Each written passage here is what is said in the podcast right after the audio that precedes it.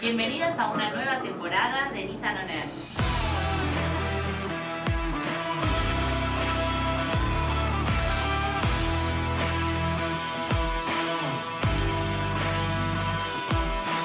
Y ya estamos en el aire. Abróchense los cinturones. Cada episodio es un viaje particular.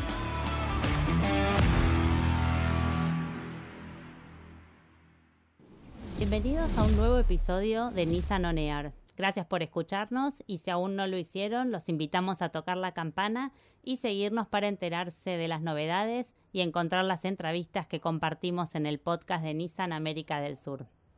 Hoy nos acompañan desde Chile Cristian Silva Hodson y Ricardo Castro. Cristian es socio fundador y director ejecutivo de Selva, consultora en foco con diseño estratégico y es vicepresidente de Chile Diseño.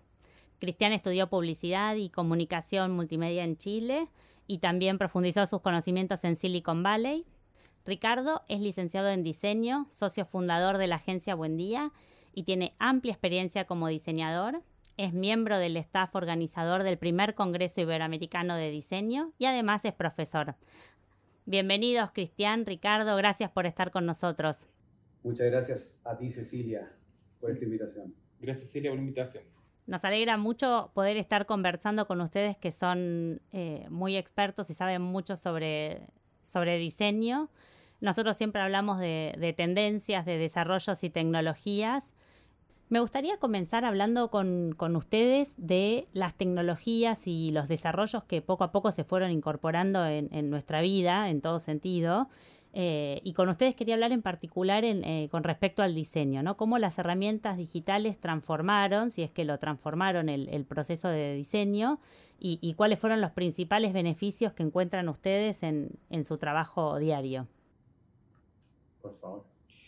Eh, bueno, yo creo que ha sido un proceso largo. Eh, nosotros, em, digamos, los últimos cinco años, el diseño se ha hecho mucho más digital hay muchas plataformas que están en línea que permiten diseñar en línea, almacenar archivos en la nube eh, y poder trabajar de manera colaborativa con colaboradores, con clientes, eh, con proveedores. Entonces, eso ha permitido que los procesos sean mucho más rápidos, mucho más dinámicos.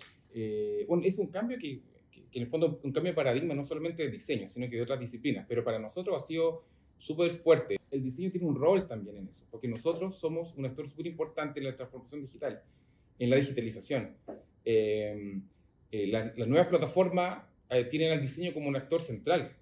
El, el, desarrollo UX, UI es parte esencial de la estrategia de la, de la compañía.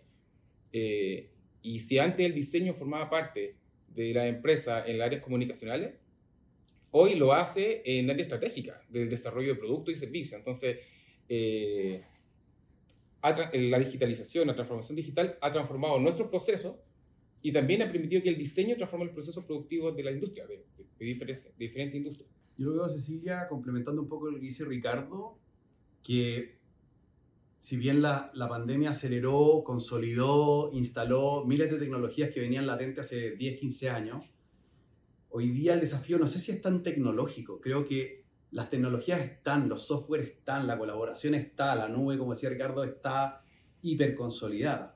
Yo creo que el desafío hoy día es cultural. Es como nosotros como equipo podemos empezar a prescindir de nuestro hardware o prescindir de la presencialidad o, lo, o, o, o la virtualidad o lo digital de, nuestra, de nuestro quehacer, digamos. Cómo derribamos desde el diseño las barreras entre lo presencial y lo remoto sin que se note. Están las tecnologías. Yo estuve en Silicon Valley el 2017, harto rato en Google, y el problema no era el desarrollo. De hecho, ellos nos pasaban como todas las avanzadas, probábamos los productos y decía que alucinante esto, que alucinante mm. esto. Que... Y decía, bueno, cuando lo adoptemos, ahí va a estar el tema, ¿cachai? Mm. Mm. Eh, que podamos habitar esas tecnologías de manera fluida, de manera natural, como estamos aquí conversando. Bueno, de hecho, esto es como un acto digital remoto, fluido.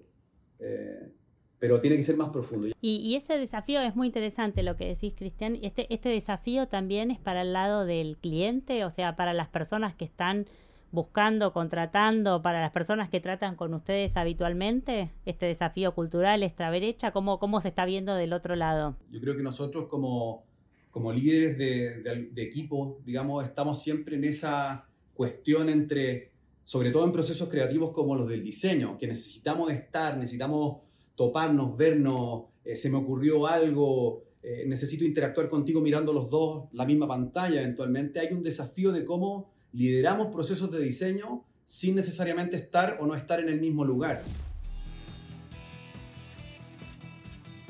Los invitamos a suscribirse haciendo clic en la campana para recibir las notificaciones sobre los próximos episodios de Nissan On Air.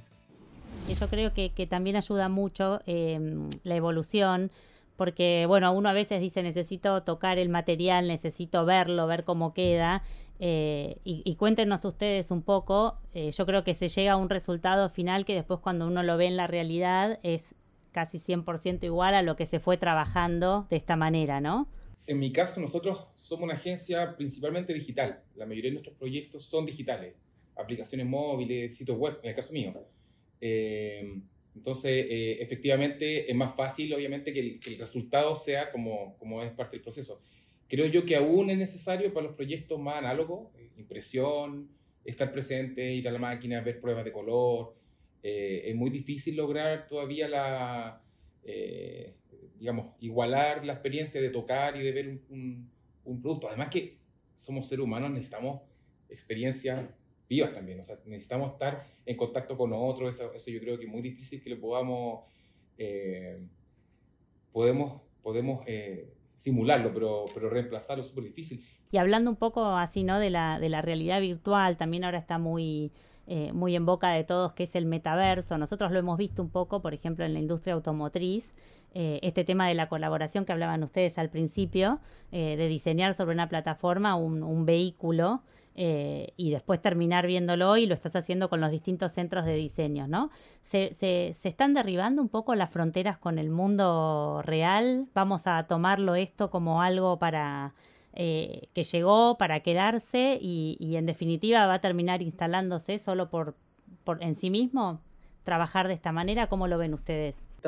barrera entre lo presencial y lo remoto, sin meternos todavía en el mundo de, virtual, de experiencias virtuales como podría ser el metaverso u otro, nos va a permitir voluntariamente, yo creo, movernos sin demasiadas dificultades entre un ambiente y otro. Creo que los espacios van a ser habitados voluntariamente por los usuarios en la medida que esto corresponda. Quiero estar en el metaverso, tengo una experiencia rica automotriz, eh, de una, algo entretenido, algo que me motive. ¿Voy a enriquecer una reunión de equipo si todos estamos habitando virtualmente el mismo lugar? Yo creo que sí, puede ganar y va a derribar esas barreras que tú mencionáis. Eh, pero de nuevo, atiendo a un problema cultural más allá del tecnológico, donde no nos demos necesariamente cuenta eh, dónde es la experiencia más rica y de manera voluntaria ir avanzando hacia esos lugares reales, virtuales, que se nos, se nos propongan, se nos dispongan. Cuéntenos un poco ¿Qué, ¿Cuál fue el aporte específicamente en sus competencias que hizo el diseño con tomando un poco todos estos últimos cambios y esta inclusión de la, de la tecnología? Puede ser en algún proyecto puntual que pueda ser interesante que nos cuenten. Volviendo a lo que decía Cristian en algún momento, el tema de la pandemia, como eso forzó muchas cosas. Eh, entonces, durante la pandemia nosotros también tuvimos que forzar nuestros procesos y nuestras soluciones para adaptarnos a este escenario donde no podíamos estar presencialmente. Eh, creo yo que esto empujó mucho toda la tecnología, los cambios, los cambios que estamos teniendo, la pandemia lo empujó en, gran medida. Eh, tenemos una experiencia nosotros que fue súper eh, desafiante. En Chile nosotros trabajamos con la SCD, que es la Sociedad del Derecho de Autor en Chile, y ellos trabajan con los músicos, con la industria de la música, y tienen un evento grande que se llama la Feria Pulsar, que es el evento de música más grande que se hace en Chile de músicos chilenos, todos los años y se hacen espacios de, de, recitales, digamos, con, con, público masivo. Y tenían el desafío de no cortar este evento, pero resolverlo digitalmente. Y nosotros hicimos plataforma, eh, se hizo por streaming, y, digamos, eh, se pudo llevar a cabo. La gente hacía filas virtuales, compraba entradas, eh, y la audiencia era en línea con plataformas como la que estamos usando ahora, para estar contigo. y fue un desafío súper grande, porque eran miles de personas conectadas a un sistema, que nosotros tuvimos que desarrollar en servidores gigantes que pudiesen soportar todo el tráfico. Así que allí tuvimos una experiencia, digamos, desafiante y que, que resultó bien con las tecnologías que tenemos disponibles ahora. Yo creo que ahí complementando un poco a Cecilia Ricardo es eh, en lo digital yo creo que es solo avance, avance, avance, avance. Me acordaba de un what you see is what you get. Mm. ¿Te acordás de esa brecha que había entre lo que estábamos viendo y lo que finalmente se entregaba como producto? Yo creo que hoy día ese concepto es lo que vemos es lo que es. Mm. Lo que vemos como prototipo es la realidad. Y en ese sentido el digital es cosa de, empujarlo. Ahora, cuando nos pasamos al tema de diseño, al mundo más sensorial, al mundo, al sense branding que se habla de eso, cuando tú entras a una tienda de cuero en Argentina, de chocolate, el olor, la música, todo lo que envuelve esa experiencia, es lo que yo puedo, creo que puede ser muy rico a la hora de enriquecer sensitivamente tu experiencia, que no sea a través de una pantalla, que sea a través de unos lentes, audífonos, eh, otras cosas que nos hagan realmente simular lo más cercanamente a lo real la experiencia de esa, de esa propuesta. Puntualmente, nosotros nos encontramos en un desafío que tiene que ver con me imagino algo que queremos vivir realmente presencial, que es la experiencia de un parque natural, por ejemplo. Una excursión a Perito Moreno o a Torres del Paine o a, Machu Picchu. Eh, pero hay gente que realmente no puede hacerlo de manera presencial, no puede ir al lugar. Y hoy día sí, tenemos mucha información, fotografías, videos, pero ¿cómo en esto del metaverso u otros universos paralelos en los cuales podamos habitar van a empezar a existir estas posibilidades de acceder a estos parques o, experiencias multisensoriales de manera casi, eh, casi iguales a las reales. Creo que ahí va, va, a ser algo entretenido y nosotros nos encontramos hoy día en, en un incipiente desarrollo de una experiencia de parques naturales acá en, acá en Chile para usuarios remotos. Es súper interesante lo que decís porque eso lo estamos viendo, como bien decís, y creo que son pequeños pasos hasta llegar a eso Em, para no hablar justamente de reemplazo, ¿no? sino de dar opciones. Para el que quiere experimentarlo de esa manera, eh, llegar a este desarrollo, o sea, que termine de instalarse y tener la posibilidad de vivir toda esta parte sensorial que bien decías, eh, que hasta ahora solo le imaginamos presencial o estando en un lugar o tocando las cosas, eh, que realmente se puede hacer y, en este sentido, ¿no? De dar las opciones al, al público, a la gente, de elegirlo. Y, donde exista, Cecilia, una oportunidad, un problema, algo que mejorar, va a haber diseño. Sea aquí en Santiago, en Buenos Aires, en Lima, en el metaverso, en el superverso, en Roblox, donde haya algo, hay alguna interacción, hay alguna, un punto de comunicación entre una marca, entre un usuario, entre varios usuarios, simultáneamente como en un festival, va a haber diseño, va a haber diseño y tecnología. Eso te lo garantizo.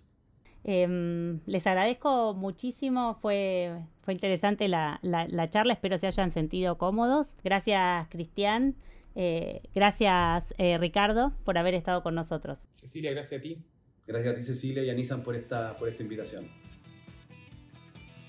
No se pierdan el próximo episodio de Nissan On Air con especialistas de Latinoamérica para seguir descubriendo y conociendo las grandes tendencias en el mundo del marketing, la comunicación, el deporte, la tecnología y el metaverso.